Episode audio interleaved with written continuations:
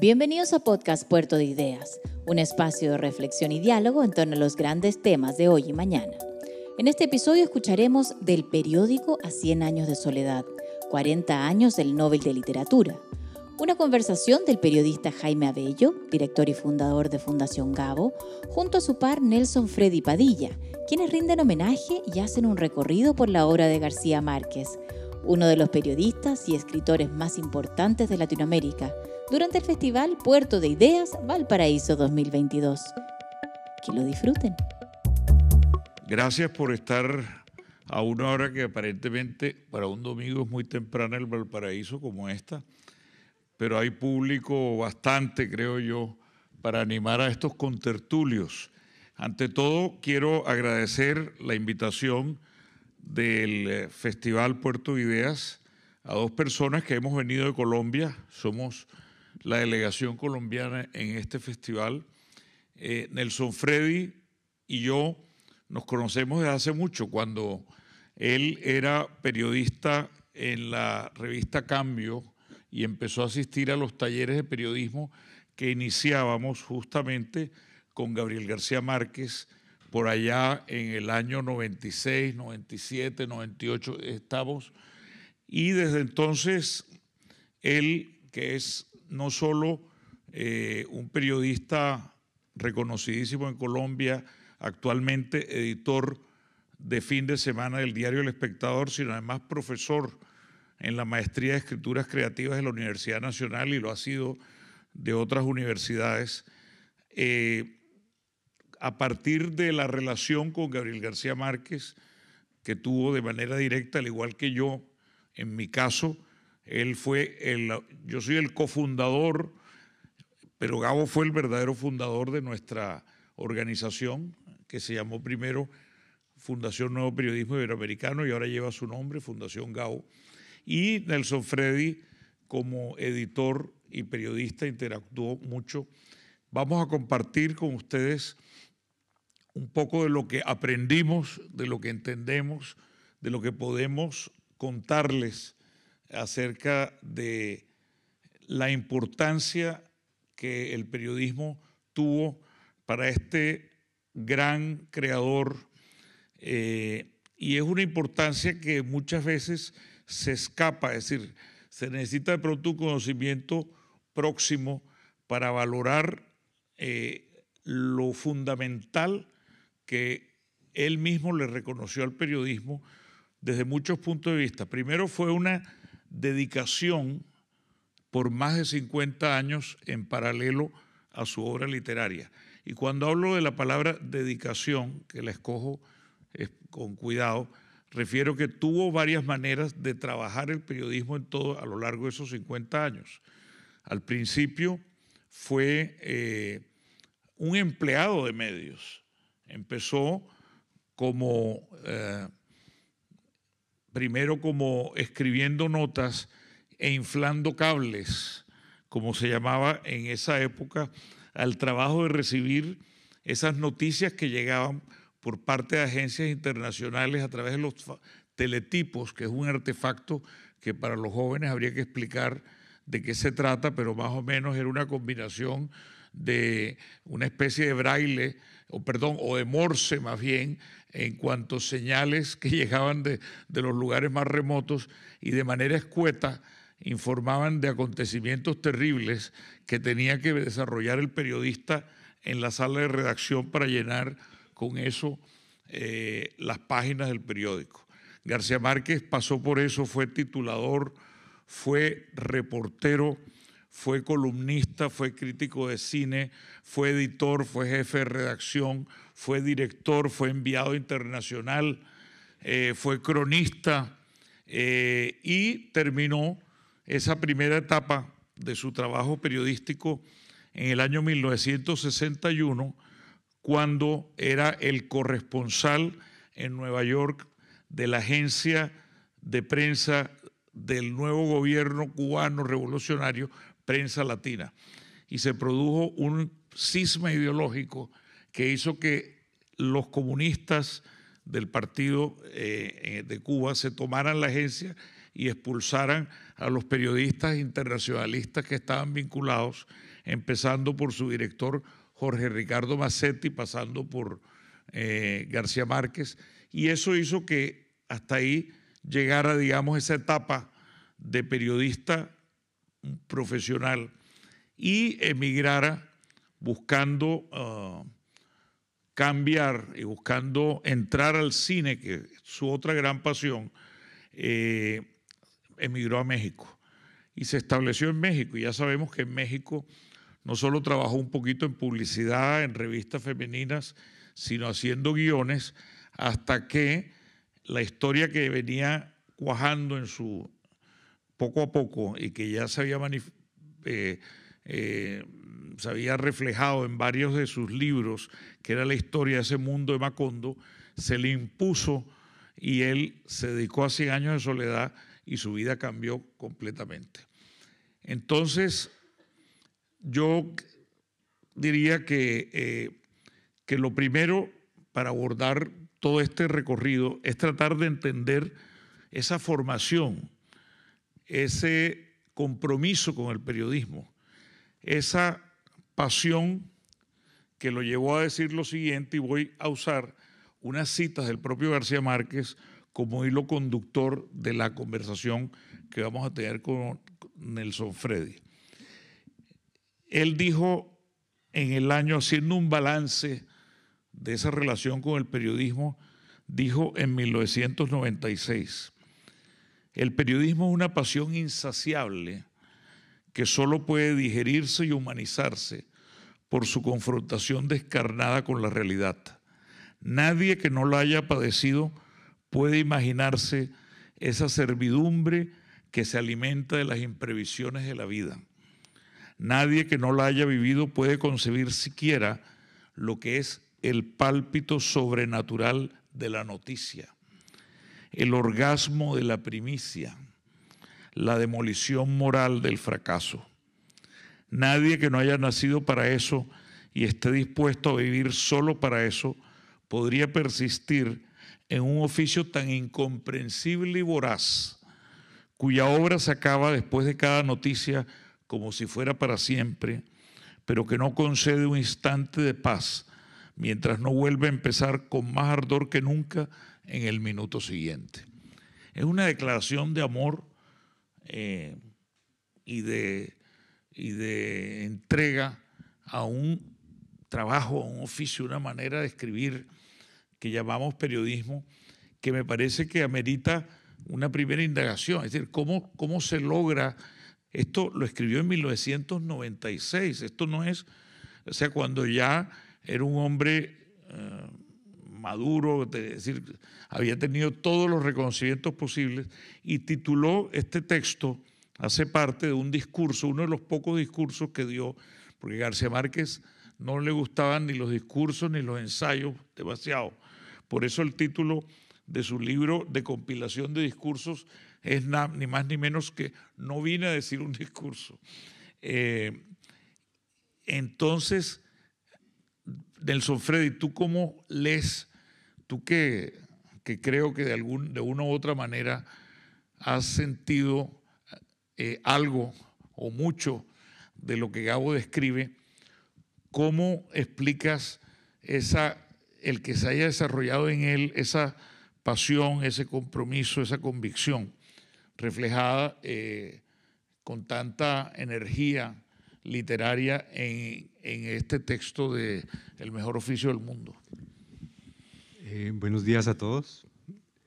Gracias por estar aquí. Eh, pues yo creo que esa pasión, yo tomo esa palabra, pasión, creo que marca todo. Y no es hiperbólico que hable de orgasmo, ¿no? Creo que no, porque la pasión por la escritura es, es algo increíble y creo que siempre fue lo que convocó a García Márquez a esta frontera que nos interesa tanto, periodismo, literatura. Tú lees esa cita de 1996. Em, yo conocí a García Márquez por esta vía en 1995 a través del teléfono. Em, no sabía ni cómo saludarlo, yo estaba en la revista Cambio y todos los periodistas eh, de la revista Cambio en esa época eran llamados o convocados por la directora Patricia Lara, una escritora muy reconocida en Colombia, para que el maestro nos sugiriera temas.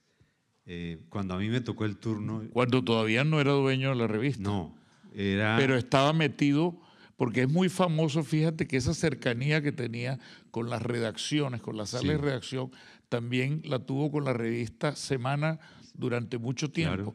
Aunque él no era el dueño, se asomaba, hablaba con los periodistas, y no olvides se prestaba a las consultas. Y en los años 70 estuvo al frente del proyecto de Alternativa, otra revista, donde publicó reportajes sobre Chile, por ejemplo. Así es, y, y en Alternativa, en cambio, sí, no solo estuvo, en Alternativa él terminó siendo el financiador con sus propios recursos de esa revista. Correcto.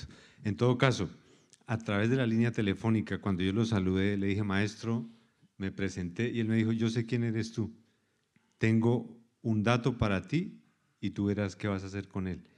Y él me, dio el nombre del único gringo que fue extraditado a Colombia. O sea, imagínense, en Colombia eh, siempre se ha hablado de los narcotraficantes que son extraditados a Estados Unidos. Él tenía un gringo que estaba en una cárcel de Colombia. Entonces yo debía encontrarlo y o sea, Él se había enterado de la historia, le pareció una buena historia y buscaba un medio que convirtiera esa buena historia en. Él era el colombiano mejor informado, con seguridad.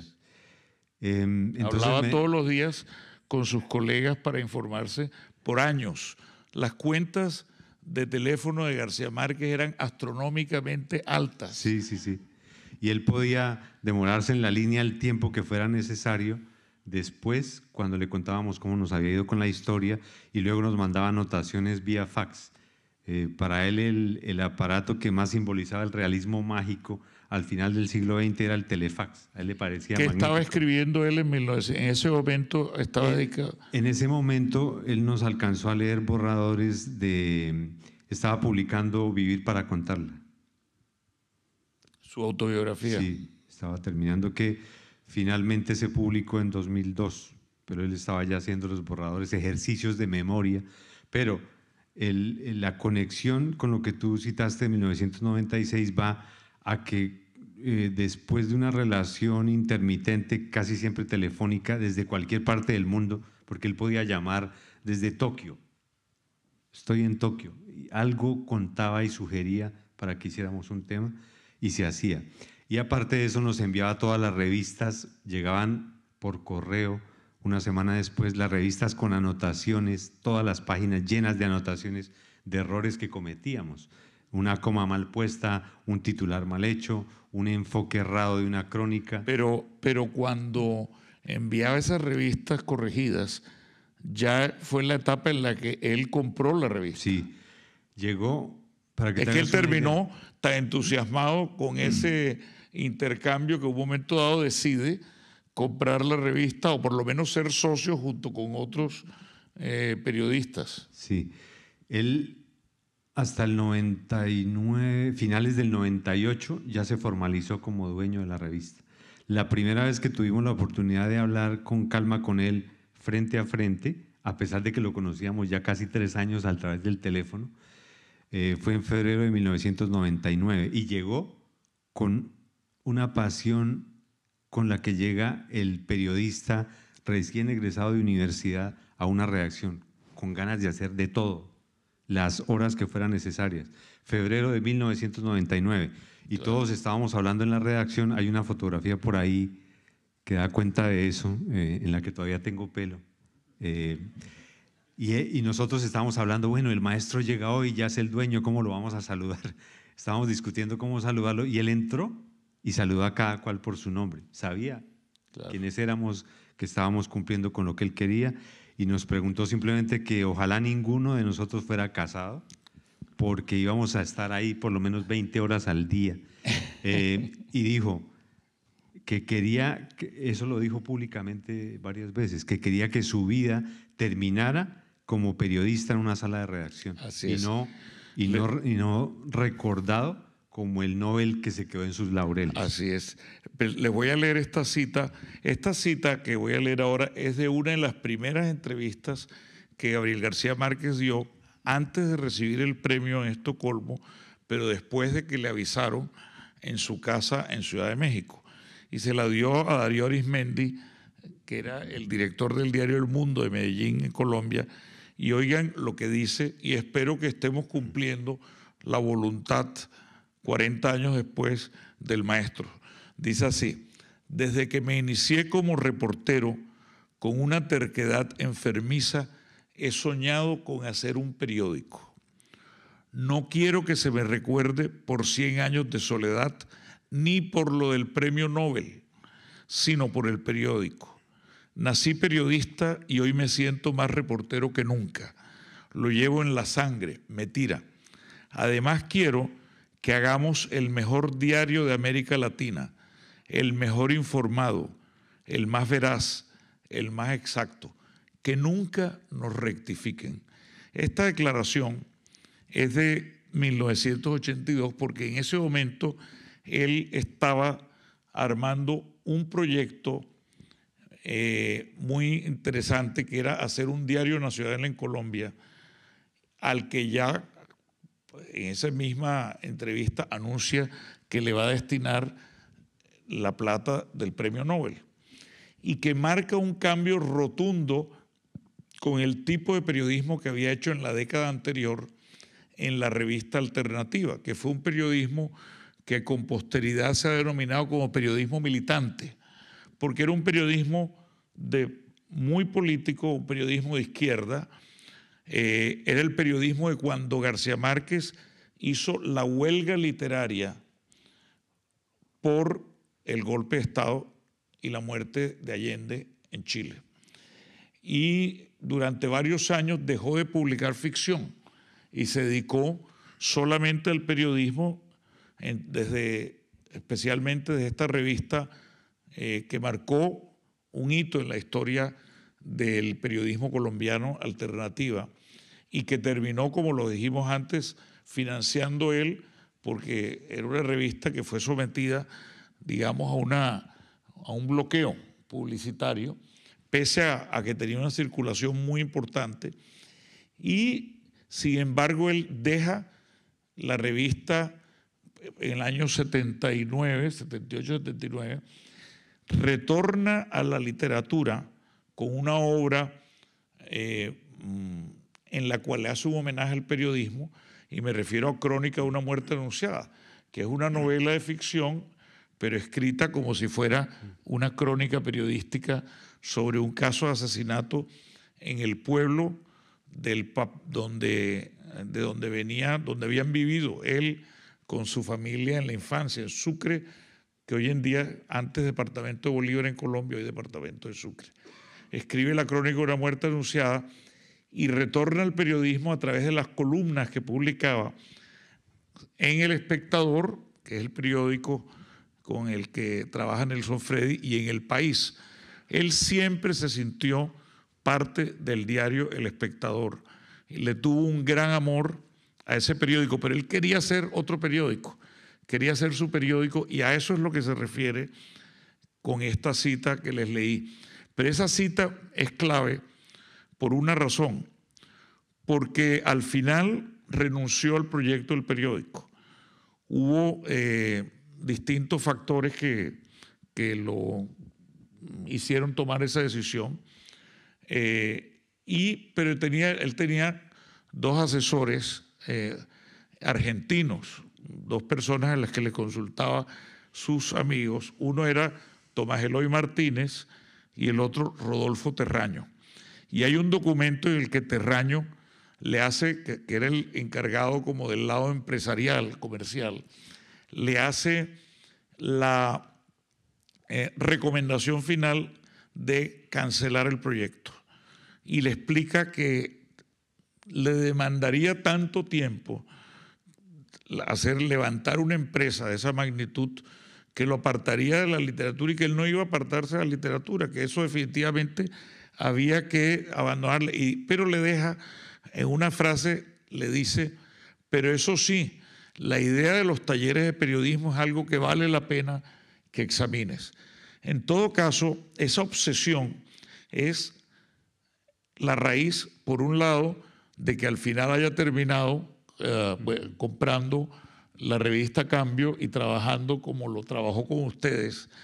Eh, y por otro lado, que haya decidido crear una fundación de periodismo 10 años después, en 1993, cuando me buscó. En todo caso, García Márquez venía con esa idea de tener un medio propio desde que era un niño. Acuérdate que en el año 1951 tuvo un periodiquillo, y, cuando hablo de periodiquillo no lo digo en un sentido despectivo, sino me refiero a su tamaño, porque no cuenta la historia de comprimido. Es que García Márquez, antes del espectador, estamos hablando de comienzos de los años 50. Eh, él ya había tenido experiencias periodísticas en el Universal de Cartagena, el Heraldo de Barranquilla, y, su primer experimento fue ese, ¿no? El comprimido, que es un, es un diario, el diario más pequeño del mundo, decía él, eh, con las noticias más interesantes del mundo. ¿Cómo podía lograr eso? Eh, yo, yo, les digo hoy en día a los estudiantes que el cerebro de García Márquez era multimedia y ahí está la esencia del legado de García Márquez para el siglo XXI. Él pensaba en ese tipo de formatos, al tiempo estaba pensando en cine, al tiempo estaba haciendo la transición de toda la tradición oral del Caribe hacia Bogotá para desde el periodismo entender el país en que nació y el mundo que le tocó. Eso era lo que le faltaba en esa pieza de relojería para completar los proyectos literarios que él ya tenía en la mente. Entonces, cuando uno empieza... Cuando hizo Comprimido, coincide que estaba escribiendo su primera novela, que es La hojarasca, la primera novela que publicó. El primer ensayo. Y si ustedes pudieran revisar todo lo que, el privilegio que nosotros revisamos en El Espectador, eh, yo llegué en los años 90 siendo un niño y tuve el privilegio de encontrarme con José Salgar, que fue el jefe de redacción de García Márquez.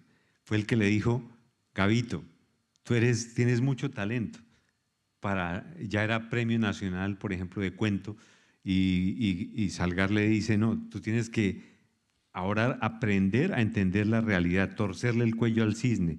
Entonces es, es José Salgar el que le enseña las virtudes de todos los géneros del periodismo, que para eh, García Márquez era un género literario más, y le enseña que a través de, de los métodos del periodismo puede interpretar los proyectos literarios que él tenía. Entonces ustedes en los años 50 encuentran en el espectador ejercicios como La soledad de la reina de Inglaterra, porque él estaba ya obsesionado con cómo explorar la soledad para una novela, pero él hacía ejercicios en el periódico. Eso, por ejemplo. Y mientras tanto estaba viendo todo el cine de la época. Eh, porque es que eso es muy importante resaltar.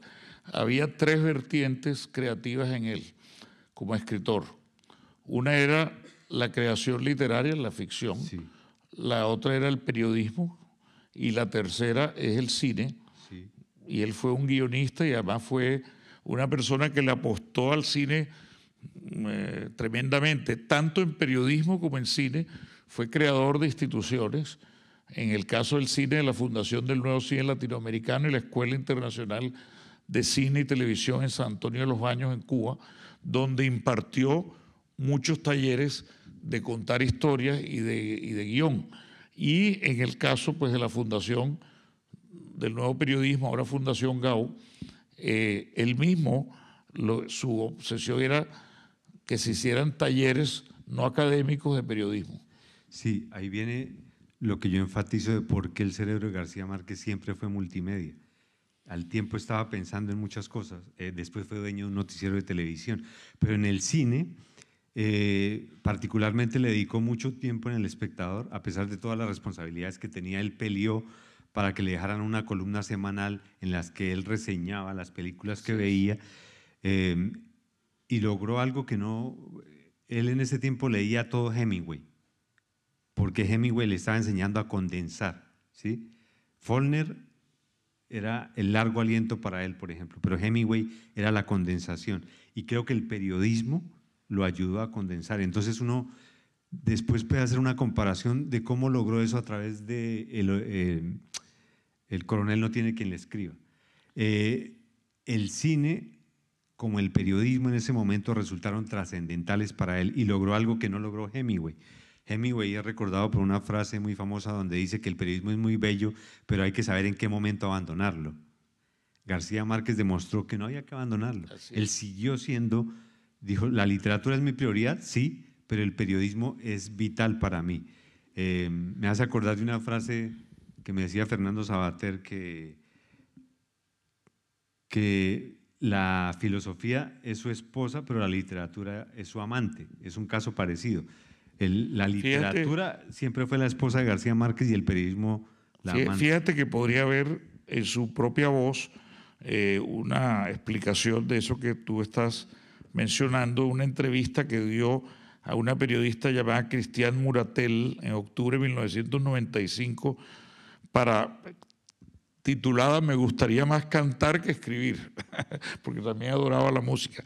Y dijo lo siguiente, considero el periodismo como un género literario al mismo nivel que la novela, la poesía, el cuento y el teatro.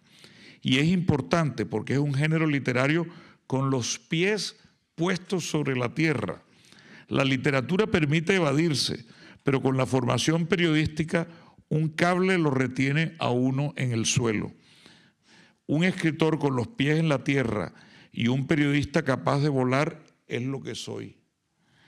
Esencialmente un narrador de historias. Y luego agrega, y es una lástima que no pueda también contar en las canciones porque eso me gustaría más todavía. Pero nunca lo he podido hacer y lo lamento mucho. Sí. Em, el estudiante que presentó la charla eh, está estudiando música. García Márquez, eh, lo que ocurría con él cuando estaba en la redacción era que nos hacía ver todas las artes como definitivas en la formación de un narrador. Entonces no solo llegaba a hablar de periodismo, no solo nos daba guías de, de por qué, de qué literatura leer y cómo hacerlo, por eso estudié literatura, sino él nos preguntaba a qué exposición fuiste, cuál fue la única, la última película que viste. Eh, y, nos contagiaba de su espíritu musical. Él escribía generalmente con música clásica, Bela Bartók, por ejemplo, o Bach, eh, lo vimos varias veces escribiendo, y para él ese cerebro multimedia estaba conectado con todas esas formas de interpretar el mundo y eso tenía que vertirse sobre el texto. El cierre de los textos nosotros tuvimos el privilegio de verlo escribir. Eh, recuerdo, por ejemplo, el perfil que hizo sobre Hugo Chávez, que se llamó El Enigma de los dos Chávez. Y lo estaba terminando, un, cerrábamos la revista en teoría el viernes a medianoche y era el sábado, 4 de la mañana, estaba atrasado. Pero sin embargo él estaba haciendo señas para que le, diéramos más tiempo y pudiera terminar de leer lo que había escrito y, el cierre de, cualquier texto para él que era leer en voz alta, pararse y casi cantar el texto, porque la musicalidad debería estar ahí. Entonces, recuerdo que a las 3 de la mañana yo estaba llamando a Caracas porque él quería saber cómo se llamaba el museo donde condecoraron a Hugo Chávez y no tenía el nombre. Entonces yo llamé a un ayudante de Hugo Chávez, a un mayor, y él me dijo, se llama Museo de la Planicie. Entonces le pasé el dato, maestro, se llama Museo de la Planicie. Y él después, cuando lo oí en voz alta, había puesto Museo Histórico de la Planicie. ¿Por qué? Hay que ir sobre el texto y leer el párrafo completo, porque para él todo era música. ¿Cierto? Entonces, fíjate lo que él, estamos hablando. Él ponía gran acento, fíjate, en el ritmo del, y en el uso de los signos de puntuación, la coma respiratoria. Eh, todo eso que se los comentó. Todo eso era lo que nos apuntaba en las revistas. Esa era la lección de cada edición, era esa. Eh, y siempre de una manera muy cariñosa. Nunca lo sentí como un jefe, era más como el abuelo que lo sienta uno en las piernas y le enseña cosas tal cual, absolutamente cariñoso. En los consejos de redacción él no hablaba.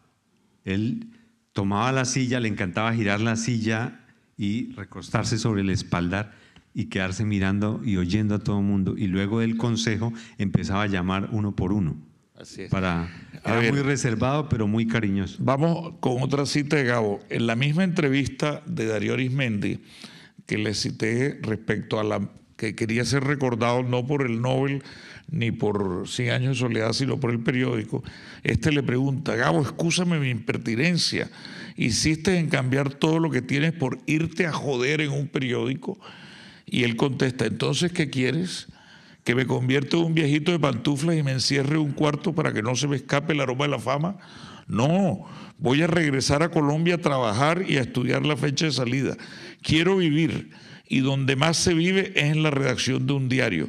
Quiero volver a empezar trabajar sin saberlo todo de 45 años, con muchachos sin vicios, con periodistas profesionales que crean en Colombia, que no destilen hiel ni amargura permanentemente. Absolutamente. ¿Qué opina de eso? Era, para mí él era la representación de la pureza del oficio, del oficio de escribir, de esa pasión por escribir y por investigar la realidad y por aportar desde ahí algo a la sociedad. Eh, para que se hagan una idea, febrero de 1999 empezaba el proceso de paz del gobierno de Andrés Pastrana con la guerrilla de las FARC. Era la era noticia mundial. Esa semana en la planeación que hicimos de, los enfoques que teníamos para el tema, él pidió ser el reportero principal que iba a ir a cubrir la instalación de los diálogos en la, en la selva colombiana. Y así fue. Él tomó su mochila, llevó un sombrero, su libreta. Y, y una chaqueta de periodista de esas clásicas. Y todo el mundo, ¿cómo quiere que yo él no quería que nadie notara que él estuviera, era imposible, pero trató de hacerlo. Fue, estuvo en la selva, tomó notas, eh, no permitió que, ah, el Nobel, démosle este lugar, no. Él quería ser como alguien más. Regresó a la redacción, hizo el reportaje principal de la edición siguiente, que fue cuando el comandante de las FARC, alias Tirofijo, nunca llegó y hay una silla vacía y el presidente está acá. Eh, él hizo la crónica y, nosotros, maestro, y la firma, él, él no la firmó.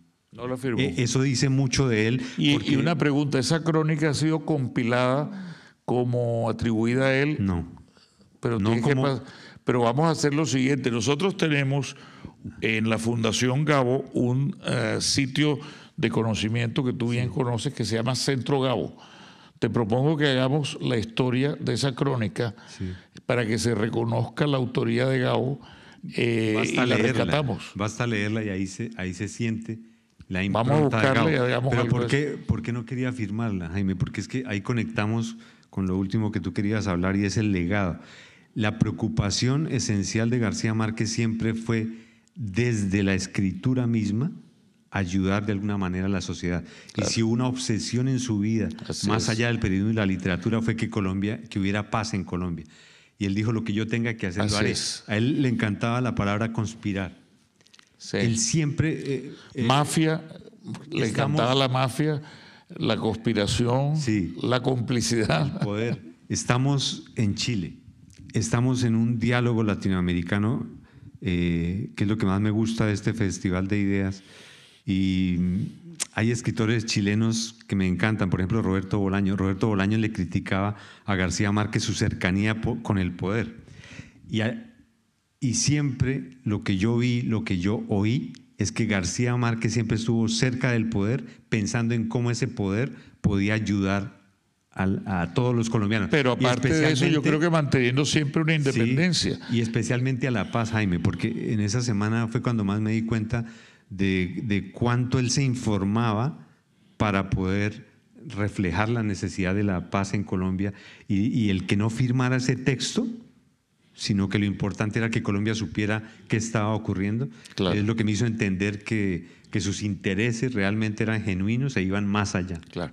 Bueno, tenemos entonces, primero, una pasión comprobadísima, el testimonio se repite muchas veces, una carrera periodística muy clara, que arranca como un trabajadorcito de periódico y, poco a poco de la mano de la literatura García Márquez va ganando, él eh, empieza a publicar y empieza a obtener reconocimiento literario, pero se mantiene dentro del periodismo hasta que se desprende. Luego hay una obra periodística.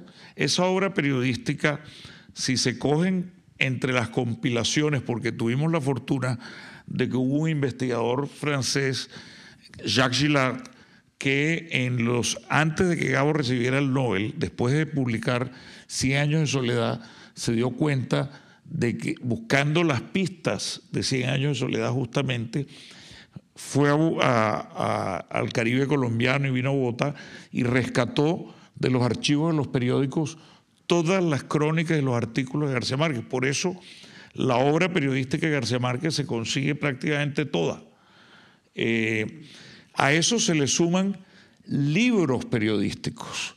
El primer libro de él que tiene ese carácter es eh, publicado en 1971, El relato de un náufrago, por una razón, porque eh, la editora eh, de Tusquets estaba pidiéndole que por qué no le pasaba un libro o una novela para publicarle a ella, era su amiga en Barcelona, y él se acordó que había publicado en 1954, 55, 55, ¿no? 55. 55 en El Espectador una serie de, eh, llamémoslo crónicas, a partir del testimonio de un marino sobreviviente, sobreviviente de un naufragio de la Armada de Colombia.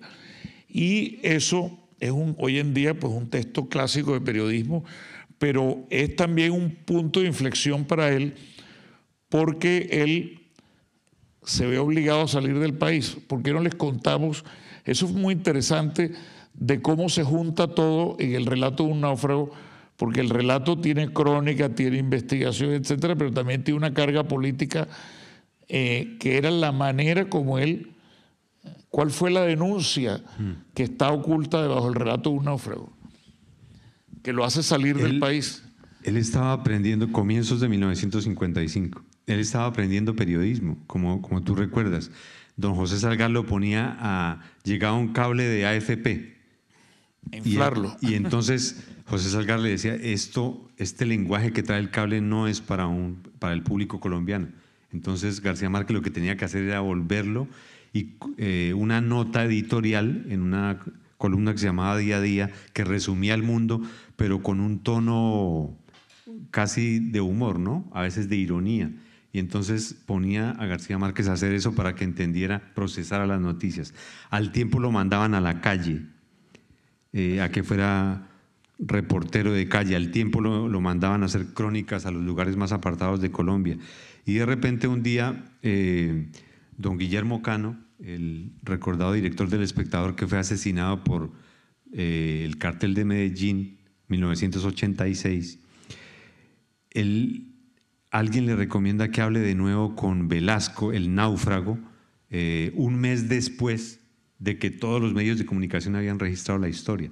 Entonces, don Guillermo recibe a ese señor, le parece interesante y que no ha sido contado eh, realmente lo que le ocurrió y llama a García Márquez y prácticamente lo obliga, porque todos empiezan a burlar de García Márquez en la reacción, porque le, era algo así como el chiste era como que le habían dado un pescado eh, dañado. O sea, que algo que no, con lo que no se podía trabajar, que hace uno una noticia pasada Exacto. Y entonces él, un poco en, esa contradicción, acepta la orden que le dio García, eh, que le dio Guillermo Cano y José Salgar, se reúne durante dos semanas, durante horas y horas y horas con Velasco y empieza a ver que ese relato era como una novela. Entonces se abre, ¿no? Se abre el telón rasga el telón y él se da cuenta que ahí está lo que él estaba buscando en esa frontera periodismo-literatura, que eso puede ser el gran aliento que a él le faltaba para completar las novelas. Y empieza a escribir las entregas del relato del náufrago que se vuelve un éxito de un éxito fueron de circulación. El espectador aumentó las ventas de una manera eh, impresionante. el espectador solo ha sido reeditado tres veces el mismo día en dos ocasiones eh, una vez fue cuando se compilaron las, las entregas del relato Un náufrago en los años 50. Después estábamos hablando de la época de la dictadura de Rojas Pinilla. Bueno, porque y, después, y después, cuando él murió en 2014, reeditamos las ediciones especiales del espectador. Y para no perderlo de tu pregunta, eh, el relato de un náufrago resultó trascendental porque detrás estaba lo que él quería interpretar como la realidad política de Colombia, ¿no? El poder de la dictadura. Eh, el y la corrupción. El querer silenciar a los medios de comunicación y la corrupción que se había hecho manifiesta a través del contrabando que venía en, esa, en ese buque de la Armada eh, del cual cayó la causa, la causa del hundimiento de ese barco es que estaba mal estivada la carga de electrodomésticos de los jerarcas de la Armada Colombiana que estaban trayendo de contrabando en el barco oficial electrodomésticos. y, y los amarraron mal y se soltaron y, eso terminó llevando el barco al naufragio. Y hay una palabra que no sé si el público compartirá, pero hay una palabra que marca la vida y obra de García Márquez y es predestinación.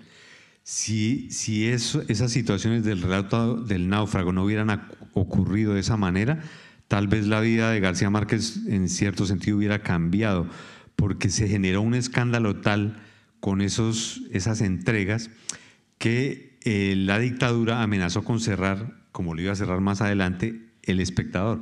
Entonces don Guillermo Cano y José Salgar le dijeron a García Márquez que había que demostrar lo que Velasco estaba contando. Entonces García Márquez con Velasco empezaron a buscar a, otros que sobrevivieron y así encontraron las fotografías que se convierten en el documento clave donde se ve eh, la cubierta del buque y se alcanzan a ver las neveras y todo lo que traían de contrabando. O sea, con ese, ese fue el documento definitivo con el cual el espectador y García Márquez demostró lo que estaba ocurriendo en el país que la dictadura no quería que se supiera. Y eso generó una situación de inseguridad muy grande, especialmente para García Márquez, lo que lleva a don Guillermo y a José Salgar a reunirse con él y decir, eh, país. tienes que irte del país nos interesa que vayas a Europa y cubras. Eh, había una, una, cumbre de presidentes en Ginebra, lo mandan a Ginebra primero. Eh, y es allá, estando él en Europa, cuando él decide quedarse y el espectador le dice que es lo mejor. Y él se va para París. O sea, todo eso desemboca en, en lo que finalmente iba a configurar la vida literaria de García Márquez pero, eh, claro, eso le permite, por ejemplo, ir a Roma y tomar cursos de cine, especialmente de edición, eh, que luego yo creo que, él reconoció, le encantaron los cursos con la profesora Extra Rosado en el en Chinechita, en el Centro Experimental Cinematográfico, y eh, el montaje luego, y él se volvió digamos, un recurso para él muy... Él, creía mucho en el tema de la estructura y la edición, eso le, le, interesaba mucho. El hecho es que García Márquez, eh, después de un paréntesis, sobre todo literario, que es cuando está escribiendo en París, eh, el coronel no tiene quien le escriba, y que pasa hambre famosamente, eh, luego vuelve a trabajar en periodismo, pero en Venezuela. Después viene a Colombia y se vincula a prensa latina y trabaja entre Cuba, Colombia, luego en Nueva York y hasta ahí llegó la parte de empleado de, medios. Luego eh, eh, tiene trabajos temporales de periodismo en México, pero después se volvió más un, como él quería crear medios, escribir libros periodísticos, o tenía las columnas en el país, etcétera, y en, el espectador. Y em, tuvo un noticiero de televisión también, que es el noticiero QAP en Bogotá, junto con otros colegas, que una vez me confesó que era el único negocio bueno que había hecho en la vida, porque él se había ganado todo su dinero, que fue bastante como producto de, de las regalías de su trabajo literario, pero en el caso del noticiero de televisión, Parece que fue un negocio fabuloso para todos los socios de, ese momento. Y em, todo esto... con, ese dinero subsidiado a cambio. Con ese dinero subsidiado a cambio, claro. Y García Márquez, pero es increíble cómo mientras tanto había publicado Cien años de soledad, estaba escribiendo El otoño del patriarca, eh, luego toda su novelística y hacía películas eh, promovía y andaba metido en todo, porque además en la política, en saber qué estaba pasando, tenía una energía, una vitalidad, pero él siempre decía que en el centro de todo estaba el periodismo. Por eso me gustaría preguntarte a ti, ahora a partir de esto, que tú que eres profesor de, narrativa, esa es una, eh, te eh, has, estás encargado en tus clases, me contabas, cómo tratas de eh, recordarle a los escritores de ficción que al final la ficción se basa siempre en la realidad. El centro de la noción de realismo mágico, que es una etiqueta que yo creo que al final le ha quedado bien a Gao, aunque es una etiqueta originalmente entre académica, luego comercial, eh, nos recuerda lo siguiente, lo importante de esa etiqueta es no olvidar qué va primero. Primero va la realidad, primero va el realismo y luego lo mágico, que es el tratamiento que se le da a eso que yo creo que queda bien reflejado en esta otra cita con la que vamos a dar paso a hablar un poco de la importancia que García Márquez le dio al periodismo para su técnica literaria. Y dice así esta cita. Eh, soy un periodista, esta cita es de una entrevista en Caracol Radio el 30 de mayo de 1991. Dijo así, soy un periodista fundamentalmente. Toda la vida he sido un periodista. Mis libros son libros de periodista, aunque se vea poco. Se refiere naturalmente a los libros de ficción. Pero esos libros tienen una cantidad de investigación y de comprobación de datos y de rigor histórico, de fidelidad a los hechos, que en el fondo son grandes reportajes, novelados o fantásticos, pero el método de manejo y de investigación de la información y los hechos es de periodista. Eso significa una palabra que le encantaba a él y era precisión. Y para él la precisión no solo era un deber del periodismo cuando estaba en la búsqueda de la verdad, sino del literato cuando estaba en busca de verosimilitud. Em, Cien años de soledad, Crónica de una muerte anunciada, etc. El periodismo siempre estuvo como herramienta literaria o está en las obras de García Márquez y es fácil revisarlo. Cien años de soledad está lleno de datos eh, la, masacre de las bananeras, por ejemplo, en la forma en que la incorporó a la novela para que esa violencia se convirtiera en mítica, es gracias a las herramientas del periodismo. Bueno, déjame, aquí cuento una anécdota Jaime García Márquez, el hermano de, Gabo, que ha trabajado conmigo muchos años, me contó que en 1966 recibió una carta de Gabo, que estaba en México en ese momento. Y la carta le pedía que eh, García Márquez, a, a, su hermano Jaime, que fuera a Ciénaga. Y le mandaba un cuestionario muy detallado diciéndole eh, ves por favor a Ciénaga, que es el pueblo donde ocurrió la matanza de las bananeras, que es un hecho capital en 100 años de soledad y también en la historia de Colombia, porque es muy importante, porque es la primera masacre obrera, eh, bueno, o la masacre obrera más significativa, que se convirtió en un gran escándalo político porque era una gran corporación, eh, que era la United Fruit Company, atacaba o, tenía el, apoyo del ejército de Colombia para reprimir la huelga de sus, de sus operarios de las plantaciones, de sus obreros. Y eh, el escándalo político fue muy grande porque lo tomó un líder, Jorge Eliezer Gaitán, y le hizo un debate al, al gobierno del Partido Conservador por represor y todo en el Congreso de Colombia.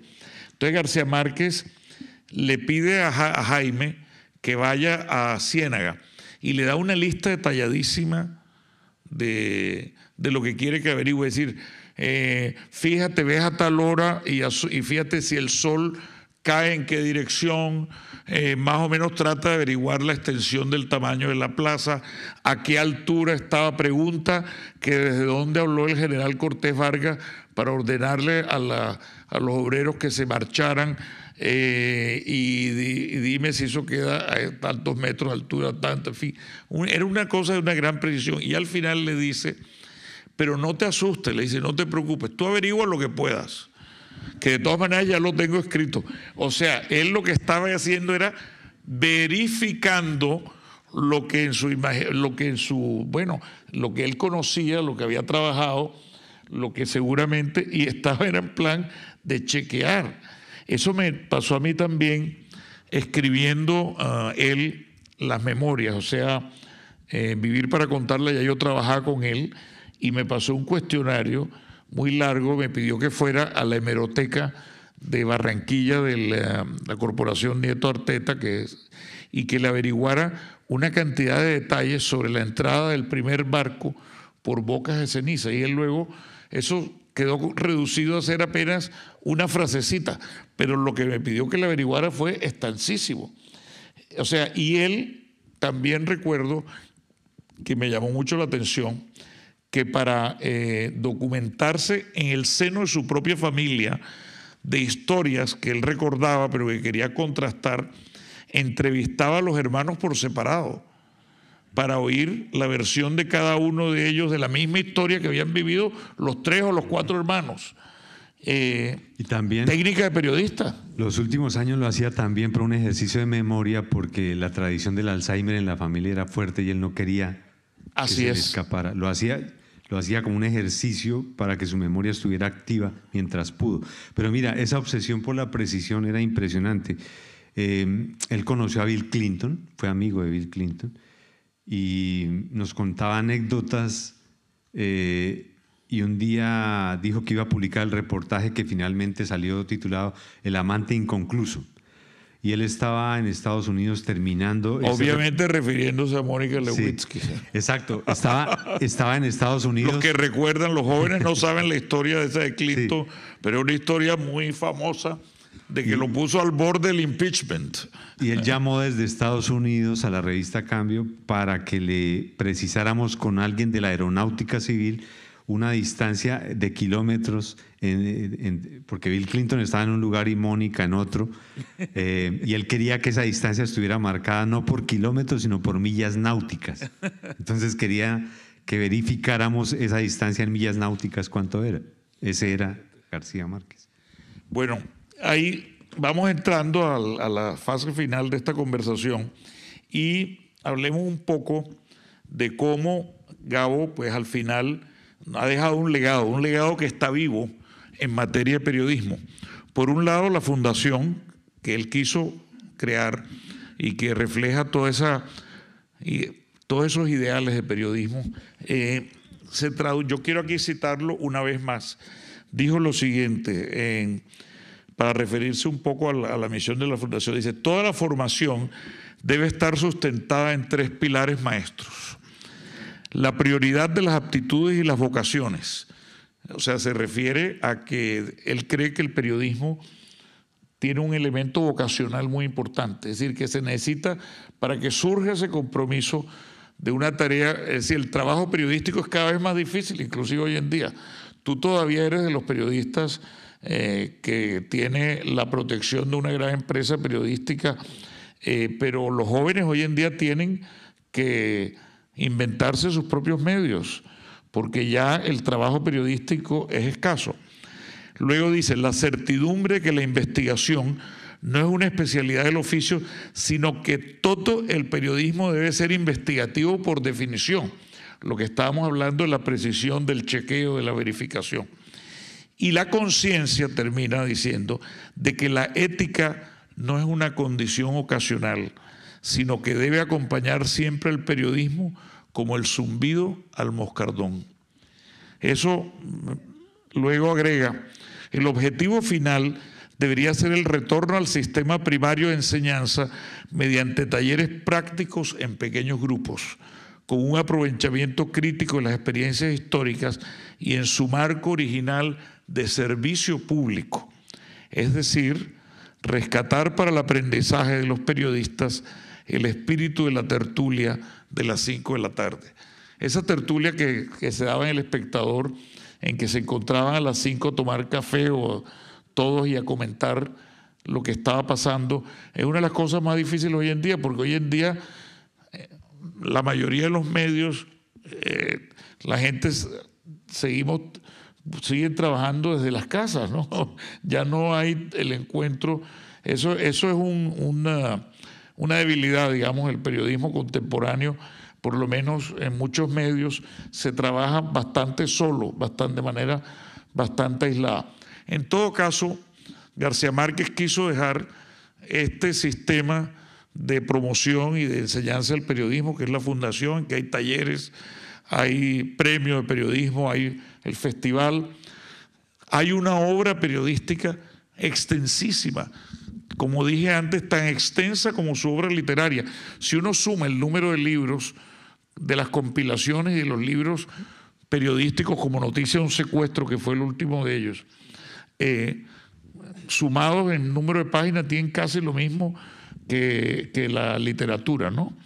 Y hay un espíritu. García Márquez, tú me dices que lo único en la Universidad Nacional de Colombia, el único eh, curso que se repite siempre es el García Márquez. ¿A qué atribuyes tú, digamos, esa vigencia de Gabo, por lo menos en el caso de Colombia? Yo creo que la vigencia es latinoamericana, si no, no estaríamos aquí. Em, y era lo que él quería, un diálogo latinoamericano a través del periodismo y de la literatura. Y, ni siquiera, y ni siquiera, Sí, y ni siquiera para que se hablara de él. Yo recuerdo que en la él un punto de partida, pero no un punto de llegada. Él era muy reservado y no le gustaba hablar de sus libros. Lo que hablamos con él sobre sus novelas y sus libros era espontáneo, como que nos abría la puerta un poquito y nos, nos hacía confidencias, pero siempre que hablaba de, de, la importancia de la tertulia, de hablar sobre lo que leíamos, él estaba recomendándonos a otros escritores latinoamericanos. Entonces nos decía que había que leer a Neruda, porque la esencia, la fuente de la palabra, el dominio del idioma estaba en la poesía. Y siempre hablaba de Neruda. O, Lo mismo me dijo a mí una vez. Y una vez esa pregunta se la hice por un lado a Richard Kapuczynski y por el otro a García Márquez. Y le dije que cuál era. Se me ocurrió preguntarles, en ese momento yo apenas llevaba uno o dos años trabajando con ellos, director de la fundación, y realmente mm, yo era el primer alumno de mi propia fundación. Entonces se me ocurrió preguntarle a Gabo y le dije, Gabo, y lo misma pregunta se le hice a Capu, eh, ¿cuál es la mejor formación para un periodista? Yo pensaba historia, ciencias sociales, algo así. Sabía que, sabía que comunicación no, no iba a ser porque ya él había hablado sobre ese tema, justamente ese discurso de su crítica a las escuelas de comunicación social ¿no? y al, al enfoque de ellas. Pero me dijo, es lo que toca decir, me dijo, la poesía. Sí. Es decir, el idioma, o sea, estamos reflejando una pasión por la claridad, por el lenguaje, por el buen uso del lenguaje, por el idioma. Ahora que estamos en Chile. Por las imágenes literarias. Recuerdo, eh, nos rayaba la revista, ¿por qué pusiste este adjetivo? Y, la, la, forma de darnos la lección era, lee a Vicente Huidobro, el adjetivo que no da vida, mata eso era lo que él decía. Eh, cada vez estaba citando que leyéramos a Carpentier, que leyéramos a, cada uno de sus referentes en literatura o periodismo que le servían. él no nos estaba diciendo, ve y años de soledad. Así alguna vez nos hubiera hablado de, la novela. Me parece que el legado tiene que ver con esa disciplina, con esa metodología, con esa obsesión de vida, con ese rigor. y, eso es lo que hace que los alumnos del siglo XXI abran los ojos frente a la obra de García Márquez, así algunos lleguen al aula diciendo, como me ha pasado varias veces, profe, García Márquez es un tema superado. Y se van de la clase emocionados después de aprender todo lo que se puede aprender, como si ustedes revisaran por qué Pablo Neruda llegó a ser quien fue, por qué Gabriela Mistral y su historia eh, por qué Roberto Bolaño es Bolaño. Eh, y ese, ese, rompimiento el boom y el realismo mágico que es lo mismo que estamos aprendiendo de García Márquez. Oye, me gustó esa cita que hace de Huidobro. Eh, aquí encontré algo en, la entrevista que le del año 82, después del Nobel, le pregunta a Arismendi, dice, en el uso del lenguaje tiene respeto y pudor por algo, y contestó por los adjetivos los cuido extremadamente. ¿Se puede hacer tanto daño con su utilización torpe y malintencionada? A veces a los escritores se les olvida que todo hombre público es una persona y que como tal merece respeto. Oye, esto es muy apropiado en esta época de las redes sociales que se habla tanta M. unos de otros. Me parece fundamental oír esto. Dice, es terrible cuando alguien entra a descalificar por descalificar, cuando se usan los adjetivos para matar. Pero podemos hacer todo un seminario revisando cómo usó los adjetivos en 100 años de soledad para darle ese tono hiperbólico. Para él fue la reinvención de los adjetivos. Habría que revisarlo. Gracias a todos. Gracias. Gracias por escuchar Podcast Puerto de Ideas. No olvides seguirnos en redes sociales para enterarte de nuestras actividades. Hasta pronto.